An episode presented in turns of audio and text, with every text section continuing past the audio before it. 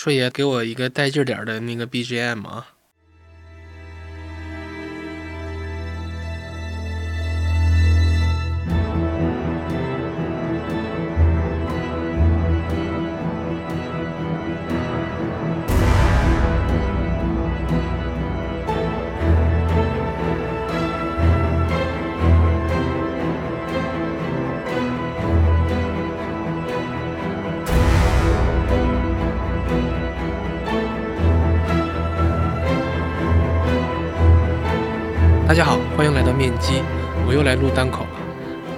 期主要想和大家聊聊几个让我印象深刻的慢慢变富的小故事。那我自己觉得呢，这几个故事其实也很像几味良药。但是在开始吃药之前，我得给大家喂一个药引。那本来呢，录完中产那期我是准备歇他十天半拉月的，太累了。结果那期之后，有一天我和我妈吵架了，而且吵得非常凶。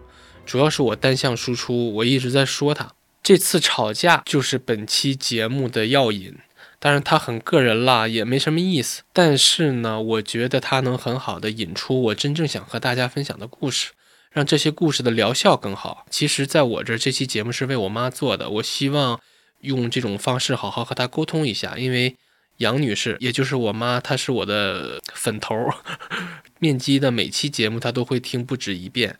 所以我想用这期节目劝劝杨女士，然后 PUA 她一下。我和我妈吵架的原因非常的莫名其妙，就是前几天我回沈阳老家待了三天，然后回京的时候，我不小心把我妈她的那个鼠标连接器给带走了。然后我妈她又用不惯笔记本电脑的那个触控键盘，所以她就大早上八点多给我打电话，我那时候还没睡醒呢。结果一接电话上来就挨了一通埋怨，我就说：“哎呀，别磨叽了，我给你寄回去不就完了吗？”然后我妈知道我平时都爱用顺丰寄快递。他也没想那么多，就特意嘱咐了我一句，说你别用顺丰，找一个便宜的快递。结果就是因为这一句话，我就来火了，而且特别生气，所以我就跟他发火了。我我说妈，问题的关键根本不是快递费是十块钱还是十八块钱，根本不是。我这么大反应是因为我再也不想因为那几块钱、几十块钱的消费差别，就在心里边自我攻击、自我评价。我说这太内耗了，我就是因为这个生气的。可能这就是个所谓精神内耗的小例子吧。反正那天我就 和我妈爆发了。我给大家重现一下哈，就是我在电话里非常严厉的和我妈说：“我说妈，你不能把这些东西传导给我。这个快递它是十块钱还是十八块钱，对你来说很重要，因为你的主要任务就是生活，你关心的都是生活细节，你也很擅长这个，在这方面你经验丰富。但是。”我还有我老婆，你儿媳妇儿，我们主要关心和纠结的都是工作、生活这件事儿。对我们而言，本来就很奢侈，也很稀缺。我无数次给你解释过，我们晚上到家就已经八点多了，非常累，不可能自己买菜、做饭、刷碗。尽管这么做省钱又健康，但它绝对不可能。还有。每次我打电话跟你说，可能我午饭吃了三十多块钱，你总是不自觉地说一句：“哎呀，太贵了，能买多少菜啊？”可问题是，这三十多块钱的外卖，我吃不出半点幸福感，它就是一顿再普通不过、味同嚼蜡的工作餐。就我吃它本来就没有多开心，告诉你了，还得被你再评判一下，那我就更不开心了。谁不想中午回家吃口现成的，再睡一会儿呢？我花三十多块钱，结果最后吃了一堆油乎乎的高碳水外卖，我自己乐意吗？那事实就是，我们生活在两个世界，过两种生活。我确实只用顺丰寄快递，那是因为唯一需要我寄快递的机会就是给客户寄发票，那是我出来当个体户我的收入来源。如果有比顺丰还贵的、还靠谱的，我肯定选更贵、更好的那个。所以，妈，我真的没瞎花钱。我为了省快递费，我还开了顺丰的会员，每单可以减五块。所以我给你寄的东西不是十八块钱，而是十三块钱。但是我也真的没有心情和必要给你解释这些细节。我生气的原因是，如果我每天都因为各种各样多花了五块钱这种小事就在心里面攻击自己，那我很可能就没有更好的心态、更好的心情去想选题了。那如果没有选题，我就没有输出，没有输出，我就没有收入。我靠这个吃饭的，你又不是不知道。那更糟糕的是。如果这五块钱我都纠结，那我可能我就会极度的厌恶风险，那他又很可能去影响我自己的投资心态。然后我和我妈说：“我说妈，在我这儿省钱意味着我没有招团队，我自己真正的每一笔资本开支，其实我都非常追求性价比，而且我也经常思考这些。但是如果要为几块钱、几十块钱的琐事自我埋怨，这种事儿我这辈子都不会再干了，亲妈也不好使。还有妈，我带你儿媳妇回沈阳，重点不是车票钱，也不是我们总出去吃饭没有在家吃，重点是。回沈阳的那几天，我耽误了公众号的更新，可能还有播客的制作。你儿媳妇请了为数不多的年假，我们回沈阳就是想开心的当几天废物，没有负罪感的休息玩几天，然后看看你。所以我们叫你出去玩，你千万别再抱怨，比如说二十块钱的停车费好贵，还有在外面吃饭浪费钱。我带你在外面吃顿好的，算我孝敬你，我自己也特别开心。结果。每次下馆子，全程你都在嫌贵，这个菜在家也能做，那个菜不划算，吃完了还得抢着和我买单。就你考虑过我的感受吗？我的开心全被你的这些算计呀、自责呀盖过了。你为什么就不能因为在外面吃了顿好的而开心呢？其实每年我们也就那么几次机会，结果你每次都要算一遍性价比。真的吗？如果回沈阳不开心，那其实回去也就没有任何意义了。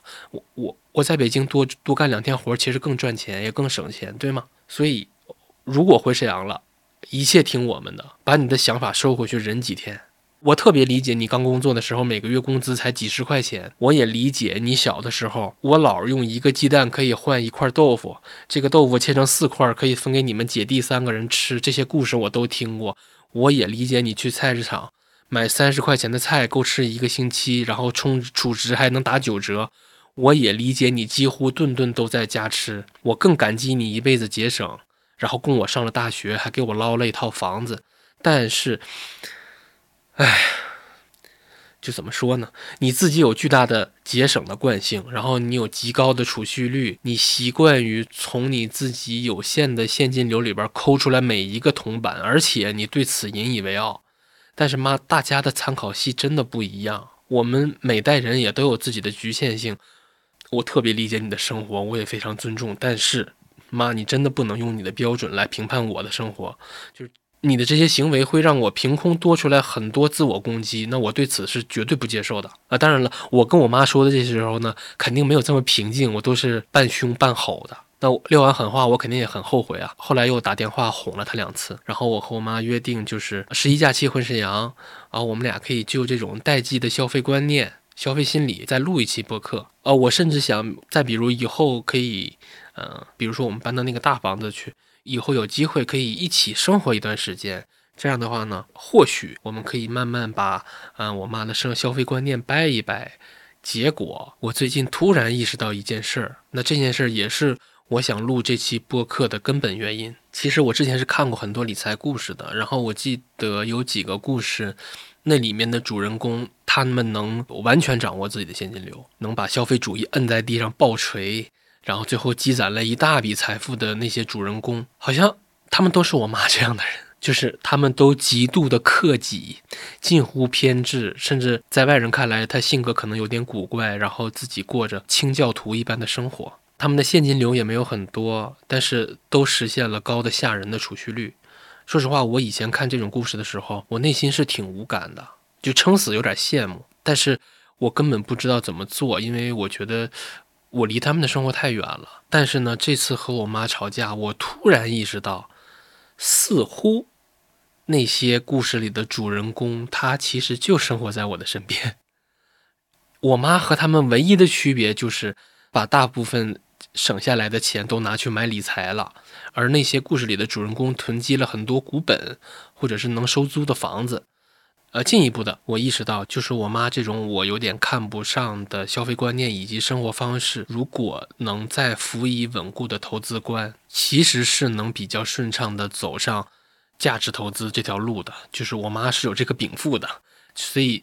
呃，想到意识到这点，我还挺激动的，因为一小时候上学的时候，我就特别希望我妈要是老师就好了，然后生病的时候，我又希望我说我妈要要是大夫就好了。结果现在我是一个理财爱好者，然后我猛然发现我妈是呃那种传说中的巴菲特式的长期投资的天选老太太，所以前面铺垫了这么多，就是想借这个引子。呃，能让大家对接下来我要分享的几个故事有一定的同理心。那夸张的讲，本期节目我要介绍的几位主人公，他们在我心中每一位都比巴菲特更厉害，更加震撼人心。OK，那我们正式开始。第一个故事也是我最喜欢的故事，它的主人公叫 Annie Shaber。那一九八三年，他出生在美国纽约的布鲁克林区。然后安妮有九个兄弟姐妹，但是呢，她后来和家人的关系就很很一般。嗯，九岁的时候，安妮的父亲死了，那家里就没有了经济支柱。那母亲要一个人拉扯大十个孩子，你们可以想想这有多难。所以安妮在十几岁的时候就必须开始工作赚钱了。这个女人非常不一般。安妮最终考上了夜大，还考下了律师资格证。他后来进了呃美国国税局做审计，所以用现在的视角来看，应该算一个公务员。然后安妮还是一个标准的模范社畜，勤勤恳恳。但是他的年薪，注意是年薪，从未超过过三千一百五十美元，而且也从来没有获得过晋升。为什么呢？一个很重要的原因是安妮是个犹太人，而二战前的美国是普遍存在反犹太主义的。而且这种态度在美国的机构和政府间尤为普遍且正常。哼，那现在的美国肯定不是这样，对吧？犹太人，那你可惹不起。你敢说人家不好？你侃爷算个屁，照样封杀你。好，说回来，我们再看一下安妮成长的那个二十世纪中的几个最重大的历史时刻。安妮在干什么？一九二九年，安妮三十六岁的时候，她经历了大萧条。一九三零年，也就是次年。呃，此时呢，安妮其实已经炒股一段时间了，但是她开户的那个券商在大萧条中倒闭了，她的钱也就没了。注意，那个时候可没有什么券商破产保护制度，钱没了就是没了，银行倒闭了，钱没了也就没了。我们现在比较熟悉的就是存款保险制度，其实它就始于呃大萧条期间，太多银行倒闭了，那储户的钱那就真的没了。正是因为这点，后来才慢慢有了这个存款保险制度。所以，三十七岁这年，他遭遇了中年暴击。这已经不是中年危机了，这是中年暴击。他前半生的所有积蓄全没了。就在安妮股票账户清零的这一年，美国内布拉斯加州的奥马哈，一个叫巴菲特的小男孩出生了。而且这里面有一个被我们忽略的。最最重要的问题，大家可以设身处地的想一下，现在 A 股的情绪怎么样？股民们如何逼逼赖赖？大家都心知肚明。那你站在安妮的立场去想想，安妮青年之前，美国连美联储都没有，她中年时候遭遇了远比零八年次贷危机恐怖数倍的世纪大萧条，安妮亲眼目睹了大量银行倒闭。他也亲历了他自己开户的券商破产，然后自己的股票账户清零。那如果 A 股让你的股票账户清零了，你还会继续买吗？正常人能干出这种事儿吗？安妮能。安妮的财富奇迹就源于炒股，她一辈子都在炒股。就大家可以想想，一个如此经历的人，居然一辈子省吃俭用，有钱就买股票，你不觉得很诡异吗？就是这种信仰何来啊？而且那个时候美股可没有长牛一说啊，那是利弗摩尔封神的年代，美股的波动之大绝对不比现在的 A 股小。而且那时候美国可还没称霸全球呢。尽管二十世纪初美国的 GDP 和工业产值就已经排世界第一了，但是你注意，一九三零年二战还没开打呢，欧洲还很强大，英国在世界金融领域仍然占据着主导地位。英国有着全世界最发达的资本市场，所以安妮中年时所处的那个时代完全不是今天这种美股趋势。大家可以想想，在这样的环境下，这样一个被股市深深伤害过的女人，她对股市的信仰，得得是如何坚定才能做到这份上？真的，这个事你细想，越想越诡异。那我自己猜测哈，安妮的底气源于她的工作。前面说了。他是国税局的审计呀，安妮看了半辈子的那个税务申报，所以他是见过海量的样本的。我猜，安妮应该是从无数的案例中发现了那道属于普通人的财富窄门。他应该从大量的那个税务申报单里边，发现有的人手里边他持有大量的股本，然后这些人可以每年躺着赚股息，所以积累股本是实现美国梦的靠谱路径。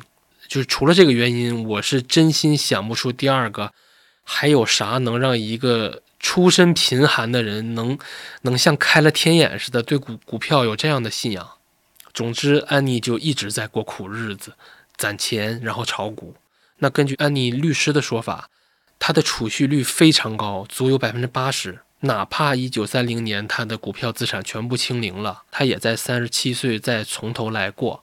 后来有人发现了安妮在一九三六年时的，嗯，那个税务申报单，那张税务报表显示，她在一九三六年收到了九百美元的分红。如果我们按照当年的股息率的平均水平去反推的话，大概两万一千美元的股本可以释放出九百美元的股息。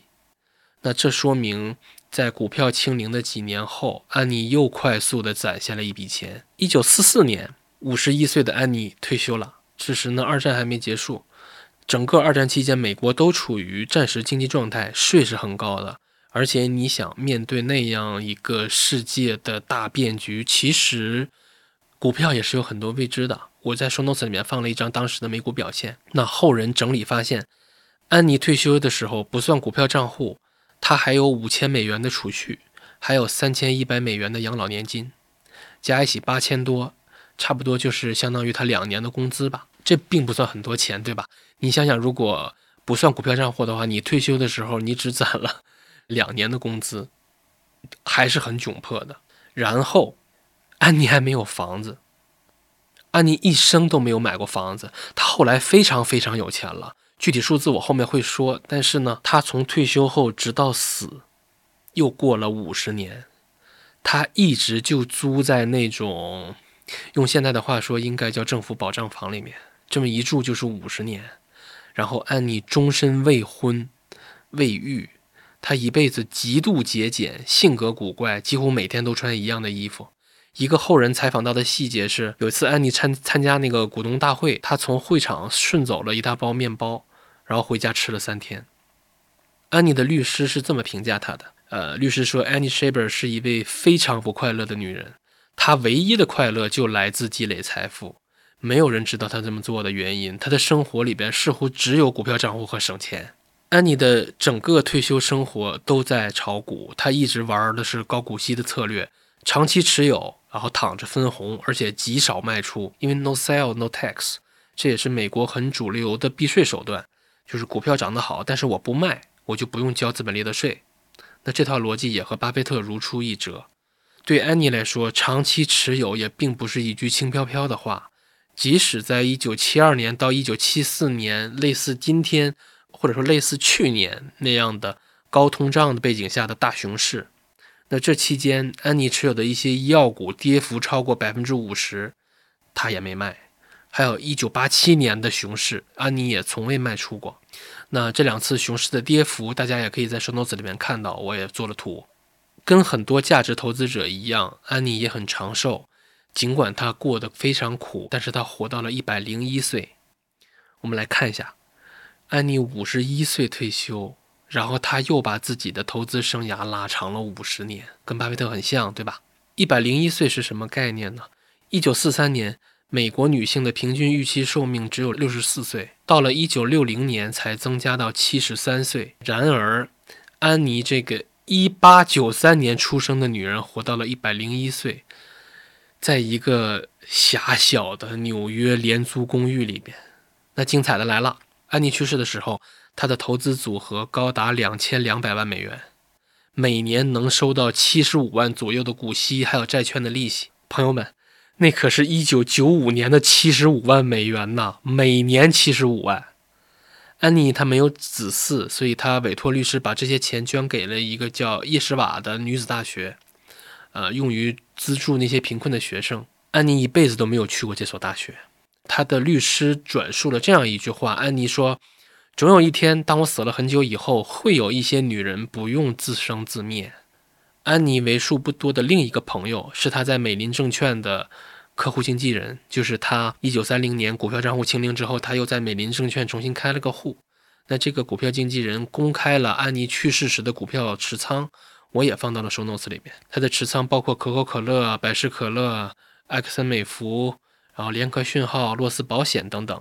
后来有人根据他的诸多线索做了一个回测，两万块的初始本金，百分之十五的复合年化增长率，百分之三的股息率，五十年的投资期限。我把这个过程也做了一张图，呃，也放到了 show notes 里面，大家可以看。这一期的 show notes 同样有非常多图，强烈大家进去，呃，可以一边听一边看一看。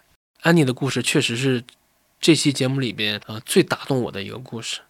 价值投资的拥趸们总是对巴菲特津津乐道，但是安妮的故事远远早于巴菲特。用女版巴菲特形容她是对安妮的不敬，因为她更早的验证了这条路的可行性。就是巴菲特都得管安妮叫二姨。妈，你听到没？这期节目真的是为你做的，要不然咱也当当价投吧，就既长寿还能发大财。好，说回正经的，所以有时候我就在想。是不是你得到了某个人生阶段，满足了一些客观条件了？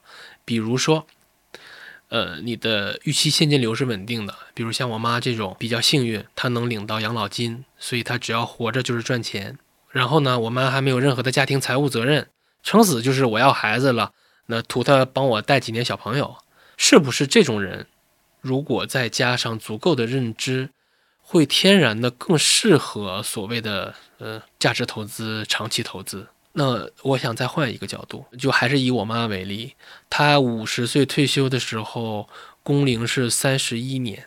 那她辛辛苦苦工作了三十年，最终换来的是这样一条退休以后的现金流。这条现金流的初始本金是两千两百块钱每个月。九七无需担心，对吧？然后它是自动复利的，年化增长大概是百分之四左右，这点看起来挺好，对吧？就是这个世界上所有自动复利的东西都值得我们去珍惜，但是通胀它也是自动复利的，所以你就能明白为什么大家的养老金要是自动复利的了。那我在说 notes 里面也勾勒出了一张我妈她退休后能赚到的现金流。那我们再算一笔账。如果我妈她能在过往的三十年工龄期间攒下五十万块钱的本金，然后把它投出去，投什么呢？我举三个例子。第一个，某大行、某银行，它是有外号的，但是出于合规的原因，我就不点名了。你可以说它就是代表了中国的经济命脉了。那这么多年，这家银行它的股息率平均下来大概是百分之五，什么意思呢？如果我妈买了五十万块钱这家公司的股票。每年能收到的股息是二点五万，折合成呃月收入大概是两千块钱。其实和我妈能领到的退休金已经快差不多了，对吗？这是第一个例子。第二个例子，某水电股，我也不点名了，我还给我妈推荐过，结果我妈说啥？人家说我喜欢刺激的，所以嗯，这家公司也是，就只要长江不断流，那这家公司它就怕在那儿发电，而且它是一个水电站嘛。它水电站的折旧摊销是按照四十到五十年来算的，什么意思？也就是说，如果超过五十年的话，这家公司它的成本项就少了一大块的摊销成本。但是我们看，就美国那些上百年的小破水电站，人家也照样还用着呢，对吧？所以这个水电站的久期是非常长的。还有，水电股它赚的其实是卖电的钱，对吗？但是国家一直在压着这家公司的电价。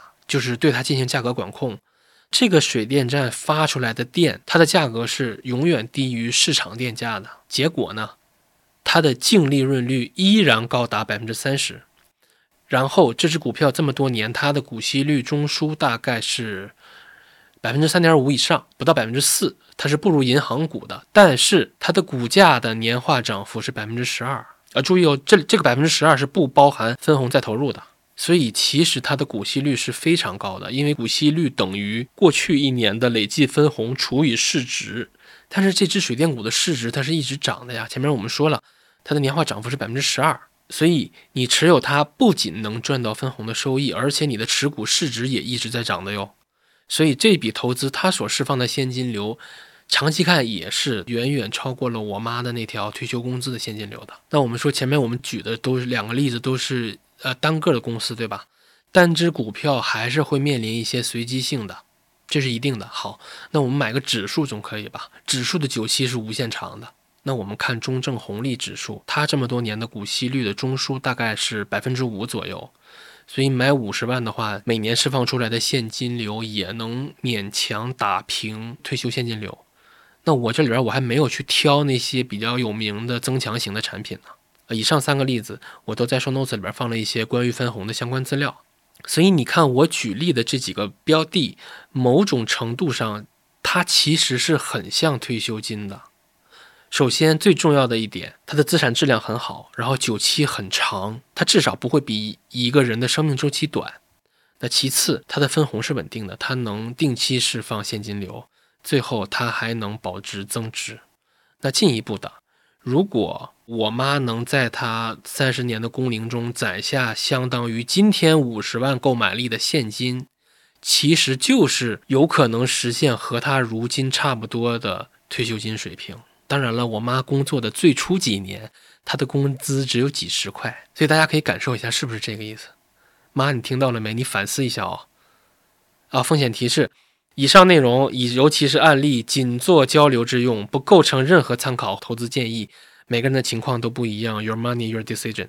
亲妈也仅供参考啊，亲妈也得合规，这就是本播客的思想觉悟。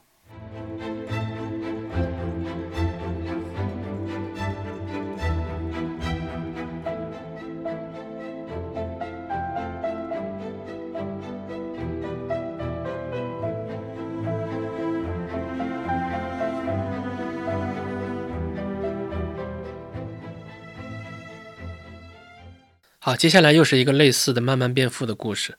反正本期节目就是变着花样的讲类似的案例。我知道这个故事还是通过金钱心理学啊，这是书里面的一个案例。主人公叫 Reid 啊，他也是一个非常普通的小老头。他之前是嗯一个加油站的服务员，还有修理工。然后退休之后呢，又去当了保安。所以 Reid 一生的收入水平也可想而知喽。老头是在一九二二年出生的，岁数也比巴菲特大。也活到了一个价值投资者应该有的年纪。二零一四年，瑞德九十二岁去世了。那瑞德的投资策略也是一生节俭、高储蓄率，每个月的结余坚持买入蓝筹股，然后持续了几十年。你看，简直就是男版的安妮。瑞德走的时候留下了八百万美元的财富。更绝的是，他的家里人完全不知道。哎，我真的觉得，就是能走上这条路的，没有一个正常人，真的。大家设身处地的想想，我们是什么样的人？要牛市里面要是抓了抓到了两个涨停板，恨不得把老板炒了，赚点钱就赶快给家里人报喜。至少我是这样的。可是人家瑞的在股市里边捞了相当于五千六百万人民币，居然瞒了家里人一辈子。我不懂，但我大受震撼。那我们看看瑞的经历过什么？他参加过二战，然后在北非和意大利服役过，战后回到了老家这边的加油站。哎，我我说这段怎么突然想起了就是史泰龙第一滴血，第一滴血的第一部的开头画面就是史泰龙一个人走在回乡的路上。后来瑞德就，呃，在加油站工作了嘛，和一个带着两个孩子的女人结了婚，然后一辈子苦哈哈，从来没有张扬过。平日里瑞德就在加油站拖地、捡垃圾，然后等他老了呢，他就去看大门了，然后日复一日的吃完全固定的食物，这点和巴菲特也非常像。而瑞德去世的时候，持有九十五只股票，其中很多都拿了几十年。这些股票的最终市值是八百万美元左右。然后，瑞德把其中六百万美元分别捐给了当地的图书馆还有医院。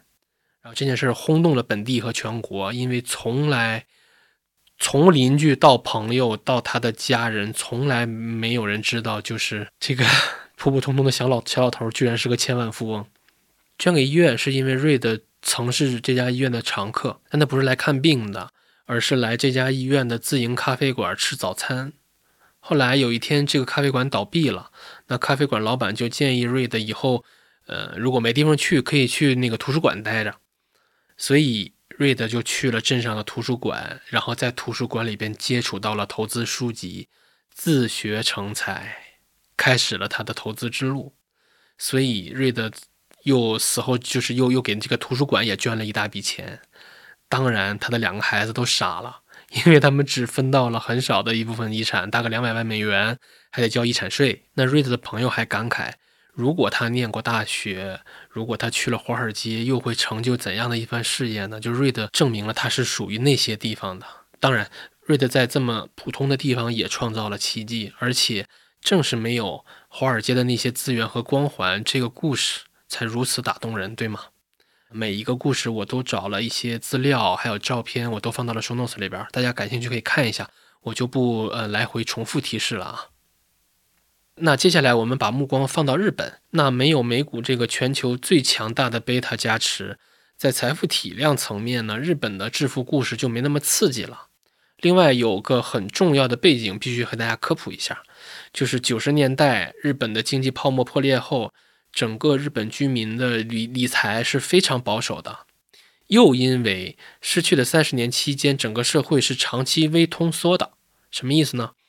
通胀这个趋势大家熟，购买力贬值嘛。那微通缩其实就是通胀的反面，它的特点是物价稳定，货币的购买力始终很强悍。然后失去的三十年期间，日本经历了私人部门的资产负债表衰退。私人部门就是企业部门加上居民部门，居民和企业以债务最小化为最高追求，他们也很少有贷款意愿，所以利率是非常低的。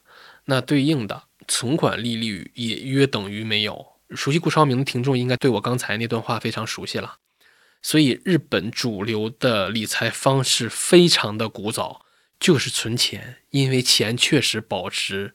所以我在 show notes 里面也给大家放了一张。日本居民部门的财富构成，你会发现现金占了相当大的比重。所以，我铺垫这么多，就是想说，接下来的日本故事收益率都不太夸张，但是日本人会整活儿啊。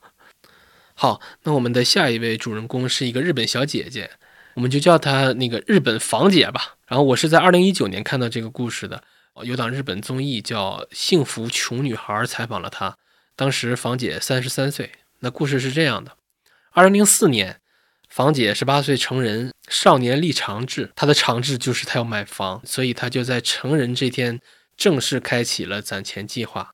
房姐真的是一个很普通的女孩，呃，十八岁开始攒钱，直到二十九岁的时候，她的工资也才十七万日元，折合成人民币大概一点一三万。所以它也是一个中低收入群体。那考虑到日本的生活成本，房姐的攒钱的难度也可想而知了。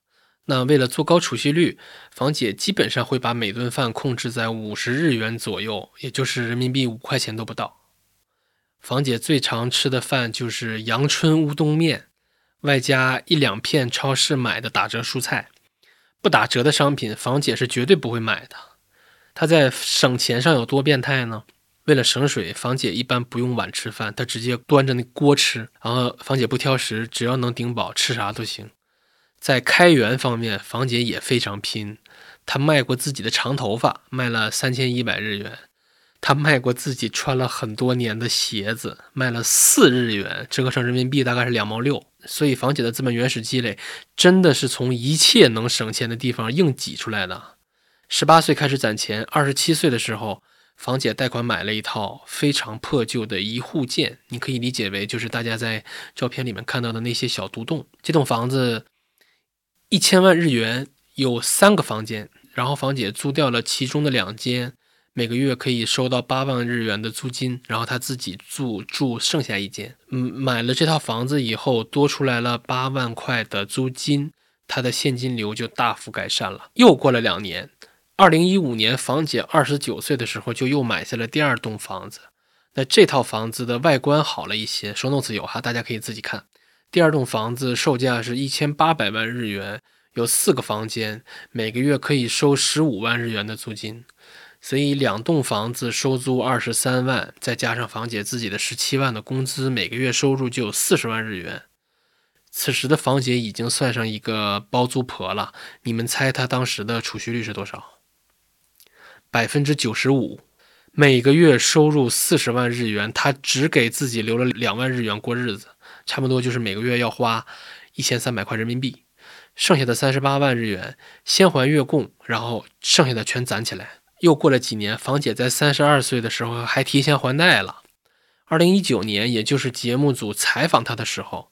他刚买下了人生的第三栋房子，市值两千七百万日元。这套应该算一个损盘，因为旁边的一栋，它的售价足足比房姐买的这套高了一千万日元。第三栋房子有四个房间，每个月八万块钱的月供，肯定也能被租金抵掉。然后在第三栋也是条件最好的一栋房子的一楼，房姐实现了自己的梦想，她开了一间猫咖。你想，为这一天，她苦了自己十五年。房姐的名言是：用别人的钱买自己的房子。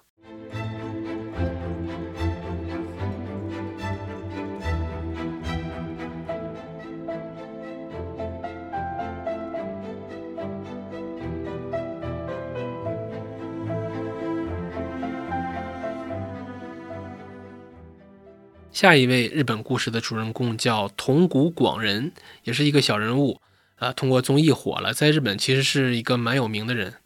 桐谷大叔是一个老股民了，他带着六百多只股票退休。这里面我得科普一点背景，就是日本有三千五百多只股票，其中有超过一千家公司推出了股东优待计划。啥意思呢？就是你买了人家公司的股票，成为股东以后。上市公司会给你发他们自家生意的优惠券。那横向对比一下，前面我们说了，日本又是一个低利率的国家，日本人喜欢持有现金，因为物价是长期微通缩的，所以持有现金的购买力并不会贬值。那持有现金，你总得存银行吧？银行的利息又非常的低，你在银行存一个亿，每年能收两万日元的利息，这点收益已经连鸡肋都算不上了，简直就是鸡毛。所以横向比较的话，在日本持有股票还是挺有吸引力的，因为再怎么着。股票的股息率也是比银行利率要高的，你还能通过股东优待计划各种薅羊毛，然后去自己投的企业里面消费，还能提升业绩，业绩又会反映到股价里，这是一个不错的循环。所以这套玩法在日本的股民界是比较流行的，催生出了一批薅羊毛达人。那七十岁的铜谷大叔就是其中的一员，在暮气沉沉的日本，这个有点中二。但是呢，很正能量的老头在日本非常受欢迎。他以前是一个职业象棋手，不仅脑子好使，四肢也很发达。铜谷之前还蝉联过多届日本棋手马拉松比赛的冠军。后来因为老去证券公司教别人下象棋，铜谷正式走上了股民的生涯。炒股，他只炒了五年，就把自己的股票账户做到了两个亿啊！当然，括括号是日元哈。二零零六年一月二十三号下午收盘，铜股迎来了人生中的高光时刻，他的股票账户高达三个亿，所以这也是一个千万富翁。然后遇上了零八年的经济危机，他的资产变成了原来的六分之一，资产大幅缩水之后呢，很有执行力的他决心利用好公司免费发放的优惠券，带着六百多只股票正式走上了薅羊毛之路。那从此以后呢？铜股的生活主题就变成了炒股之余，在截止日期之前用掉每一张的股东优惠券。然后铜股的出行方式就是把一辆女士的昆车一顿暴骑。你可以想象 这样一个画面，就是一个七十多岁的老头儿每天在东京的街道上飙他的自行车，有的周末还要骑四十多公里。我在 show notes 里面放了两张他骑车的那个图片，是 GIF 动图，大家一定要看，你会乐的非常有喜感。我我觉得铜股特别像那种活在日剧里的人，他用的优惠券也五花八门。比如你持有四万日元的某公司股票，每年能收到三千日元的日用品；啊，你持有十万日元的某公司股票，每年可以收到十公斤的日本月光大米。然后你买某公司的股票，你就可以得到同那个同股大叔的同款女士昆车，去各种餐饮连锁用各种优惠券吃霸王餐。你买那些电影公司的股票。会定期的收到电影票，这老头每年能收到三百多张电影票，随时可以看电影，所以他经常去那个电影院里面睡觉，每年还要给睡得最香的电影排个名。而且明明骑车的运动量就已经非常大了，但是同股还有健身房的优惠券，所以股市收盘后他还要骑车去健身房免费撸铁，还能免费的打保龄球，累了呢就随便找一个小旅馆在。包间里边看漫画、上网也是免费的，还能免费的按摩，免费的理发。所以对铜股来说，交易日才是休息日，因为周末他得趁机用掉更多的优惠券。听起来很爽，是吧？就过上了一种白嫖的人生。但是其实也有一些很不如意的地方，比如他因为常年依靠优惠券生活，铜股的家里面堆满了数不清的赠品，又因为日本变态的倒垃圾制度。这些东西是很难丢掉的，那你慢慢积攒的多了，就变成了垃圾房。这种情况在日本并不少见。那更绝的是，这老头还追求人家小姑娘，照片我看过，非常漂亮。铜鼓说他人生的第一大目标就是找到爱的人，过幸福的生活。他想谈恋爱，想结婚，还想生个娃。哎，一个七十多岁的大叔，我也不知道过去三年他阳过没。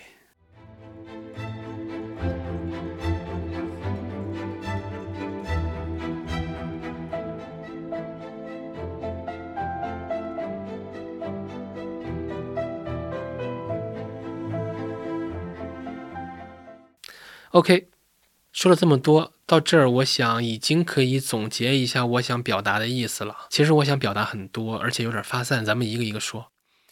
第一点，正如金钱心理学所说的，别人经历过什么真的很重要，因为人家的经历很大程度上会影响了他的想法。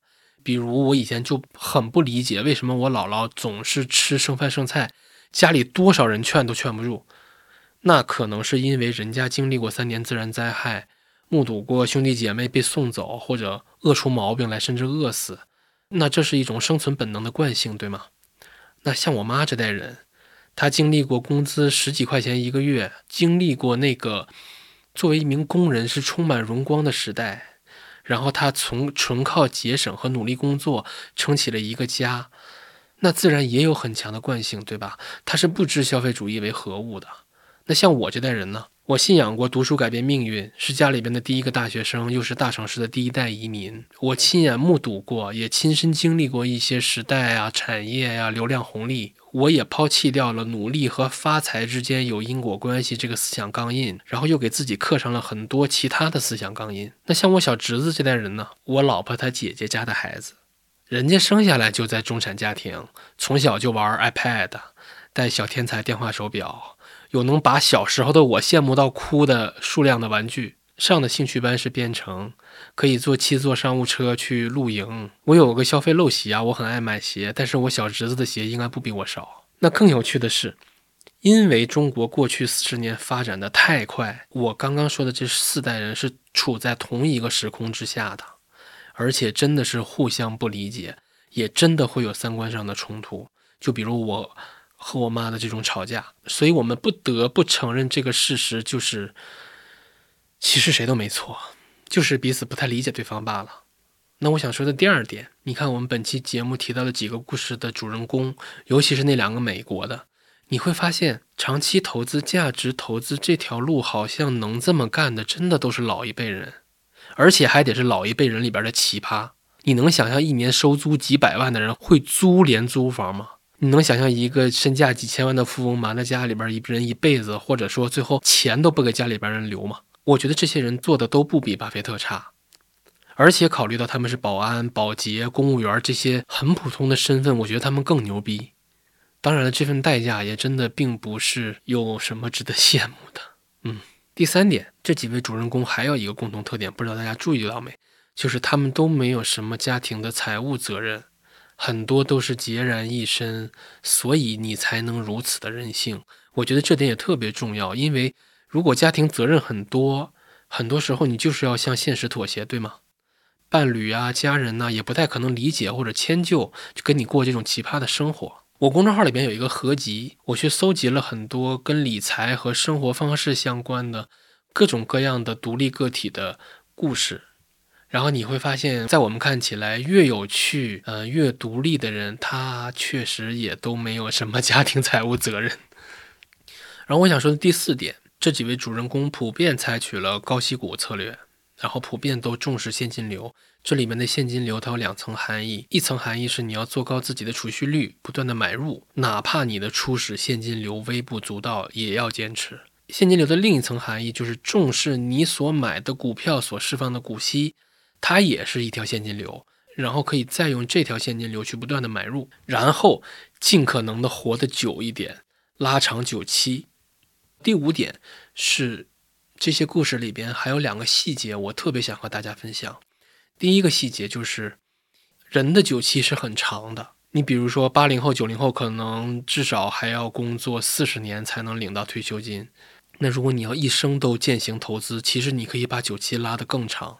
但是绝大部分企业的生命周期都是没有人的生命周期长的。之前我们中产那期节目也说过，这种人和企业的生命周期错配，也是很多中产阶级不太容易的原因。因为你的职场生涯就是注定要切换很多家公司，甚至行业，因为没有什么企业能活过员工，所以公司无法为个体兜底。但是还真有那么一小撮股票，它背后的公司，或者说这些公司所掌握的生产资料的久期，是比人的生命周期还要长很多很多的。比如铁路、水电站、某个刚需的消费品牌、一个稳健经营的金融机构等等。然后在这点上，中美还有一个巨大的差别。在美国，我们刚刚提到的这些久期非常长的生产资料是私有的，那因为它是私有的。它又进一步产生了两条价值观：第一，企业是可以完全支配这些生产资料的，可以最大程度的压榨剩余价值，提取现金流。比如美国铁路上百年了，都破成那个逼样了，死了那么多人也不来修，因为修就意味着资本开支，它就是要影响净利润，它就是可以不修。那完全支配还意味着企业可以提价。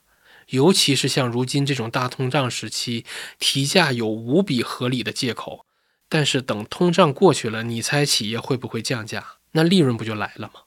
第二个价值观就是企业要实现股东利益最大化，这点在美国资本市场是默认的价值观，根本无需多言。所以这两条不管大家认不认可，都必须承认，它就是非常适合价值投资的。因为价值投资它要的核心就是可支配的自由现金流。那在我国呢，自古就有一个价值观叫“观山海”，重要的生产资料都是公有的，它们又是维持社会经济运行的成本，所以这些资源价格一旦提高，那所有人的生活成本都是提高的。所以你看，我们前面提到那家水电公司，它的电价是被管控的。如果这个水电股有自己就有提价权，那他们早赚嗨了。还有煤炭企业，不好意思，价格管控，或者说，即便市场化了，真有与民争利的那一天，发改委会出手。医院人命关天，效率优先，不好意思，集采。教育它是下一代人的发展的成本，所以校外培训过度产业化的结局就是直接团灭。铁路、电网、通信，在那些地广人稀的地方。在这种地方砸资本开支的回报率极低，那你也得砸，因为山区的人就不是人吗？火车票价格管控，电价价格管控，通信上网费不能太贵，所以这些天然久期极长的好生意，在我国都不是股东价值最大化的，而是社会价值最大化。而且运营这些生产资料的公司普遍是央国企，它赚到的利润很可能还要拿出来很大一部分去做转移支付。所以，面基这档播客遇到基金经理必问市场观，其实就是要识别环境。对炒股的人来说，美股确实好，因为人家有一整套东西都是为股东利益服务的。流浪汉抓到监狱里边，他妈监狱都是私有的，照样能赚钱。黄赌毒枪都有上市公司。我说的再黑暗一点，反正死了还有移民来，来了接着炸呗。我在双 notes 里边给大家放了一张美国的移民流入的图。其实疫情后，美国最重要的一件事儿就是吸引新移民，因为过去三年淘汰掉了一批老弱病残，服务业的便宜劳动力不够了，工资太高，再加上财政部的撒钱顶住了通胀，所以得有便宜的人进来降成本。强调一下啊。这不是批判，就是识别环境，或者说确实是批判了。但我也说了，那个环境确实对股民更友好，因为股东价值是利最大化的。所以，美国居民部门的财富增速是远远慢于企业部门的。这意味着，如果你不持有股票，无论是在收入上还是财富上，你你在社会里的相对水平就是会逐步的下跌。这是我想说的第一个细节。第二个细节。本期节目里边的两个美国案例，包括巴菲特，他们自己都说了，对吧？其实都是受益于美股的。那如果你是一个理财爱好者的话，你一定看过西格尔教授的那张著名的大类资产长期价格走势图。这张图我也放到 show notes 里边了。他的结论很清晰：长期来看，股票是收益最高的资产。但是这张图背后其实有很多隐藏信息是没说的，大家可以到那个 show notes 里面一边看一边听我说。图里的股票是美股，美股背后有国运的贝塔，还有我前面说的那一套股东价值最大化做支撑。那如果你要细究的话，美股的上涨还有很多其他的重要因素，比如全球化，它让美股的公司可以同时实现这么几件事儿：生产成本是更低的，因为你的产业转移到了东南亚；销售规模是更高的，因为你有了海外营收；利润是更高的，因为你的生产成本更低了，你还可以避税，你可以不在美国计提你的利润。然后再比如，你还可以大量的股票回购。一方面，你可以利用自己公司的利润来回购；另一方面呢，还可以大额融资来回购股票。你再比如，从零八年第一轮 QE 的量化宽松开始，利率是很低的，甚至阶段性的降到零。利率降低是可以拉高资产估值的，同时呢，低利率又让你的融资很便宜，那你就可以去融资。借钱回购自己的股票，这就是我想补充美股长牛背后它的隐藏信息。另外，就是这张大类资产长期价格走势图里面，我觉得非常值得强调的一个背景信息，就是一九七一年之后，布雷顿森林体系瓦解，美元进入信用本位时代，货币的锚不再是黄金，所以货币可以超发。那其实黄金回报率的根源就源自于货币超发。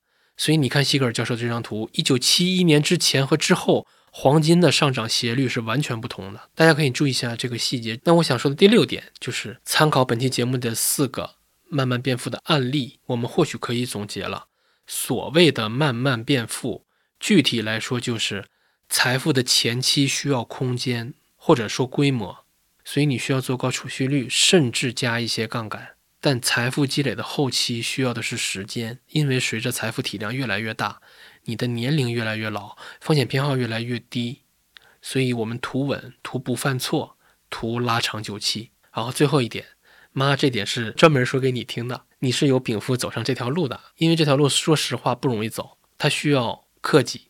但是其实你已经在走了，对吗？因为这条路所需要的一切条件，它就是你的日常，你也有极高的储蓄率。你也过着清教徒一般的日子，而且不觉得苦。然后你也健身十来年了，你也在努力的拉长久期。同样的，你对这个家也没有任何的财务责任，你也没有后顾之忧，还有我给你兜底。而且你靠退休金虽然不多，但过日子的现金流也是绝对足够的，国家也在给你兜底。所以其实你和那两个美国人之间就差投资这一步，人家是省下钱就去买股票，你是省下钱更多的去买理财。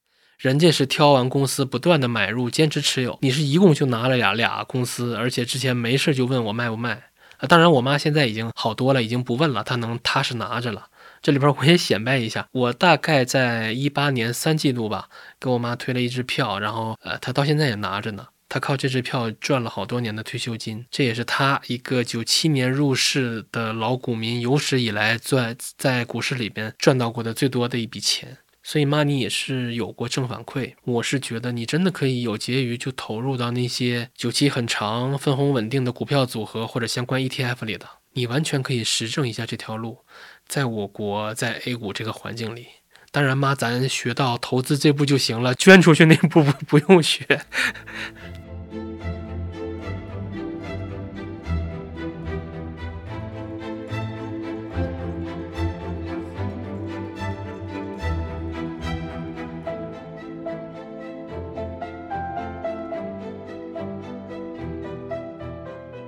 最后，我还是以一个故事收尾，因为我要蹭录音室的原因，所以我经常去有知有行办公室玩，他们有现成的录音室。然后就在八月二十几号那几天的行情极差，我正好在那边玩。然后我去上厕所的时候，居然听到有知有行的保洁阿姨在厕所的洗手池那边一边干活一边淡定的安慰同一层另外一家公司的员工，他们在讨论投资，你敢信吗？因为那天行情特别差。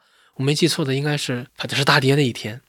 然后保洁阿姨的原话大意是说，行情就这样，你要是能分散一些，长期持有，其实没啥可担心的。然后我当时正在男厕所撒尿呢，就厕所隔音也不是很好。你们想象一下这个画面，我一我一边尿尿一边听阿姨给人心里按摩，呼吁长期投资。啊！我出来洗手的时候，就向阿姨投去了崇拜的目光。我觉得他简直是当代版的扫地僧。回到那个办公室，我就特别激动的和有知有行那边的朋友分享了这个信息。然后我才知道，这位保洁阿姨一直是呃有知有行长钱账户的持有人，她也是在用她保洁这份工作的结余在买入。就你们能想象吗？这位阿姨也未必知道很多投资知识，但是在持有人这个层面，她的水平可能吊打绝大多数的基民。有时候我就想，你说基金经理们在金融街高大上的写字楼里面加班。写做投研、赶数据、卷排名、写基金报告的时候，你说他们可曾想过写字楼里边还有写字楼外的那些保洁阿姨、跑快车的师傅、地铁的安检人员，还有无数忙于生计、压根没有功夫也没有兴趣研究基金和股票的人？他们可能只有非常少的钱。你说基金经理想没想过，就是这些人也有可能买他们的基金，或者会不会买他们的基金？这些人。也有保值增值的需求，这是毋庸毋庸置疑的。你说这些人会定期的浏览基金报告吗？说实话，在知道有知有行保洁阿姨这个故事之前，我从来没想过这个问题。我更多的时间都是在研究产品，然后看基金经理、看研报、看书。但是今天这期节目里的所有故事，都挺让我怀疑一件事儿，就是这些看似很努力的学习和一以贯之的行动相比，谁的影响更大呢？大家可以想想，我觉得有知有行和长钱账户这个产品，应该为能有这样的持有人感到无比的自豪和骄傲。我也真心希望未来我国也能有像这位保洁阿姨这样的人，或者像我妈这样的普通的退休老头老太太，也能复刻出类似美国那两位的财富神话。A 股不是没有这样的好公司，我们的公募市场里边也不是没有这样的好产品。就比如有知有行完全构建在指数基金之上的组合长钱账户。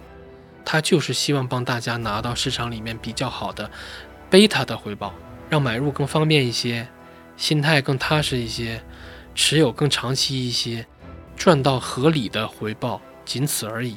所以也欢迎大家在 Show Notes 里边下载有知有行的 APP，体验一下长钱账户。虽然最后是一个广告，但我确实是真心推荐，我自己也是长钱账户的持有人。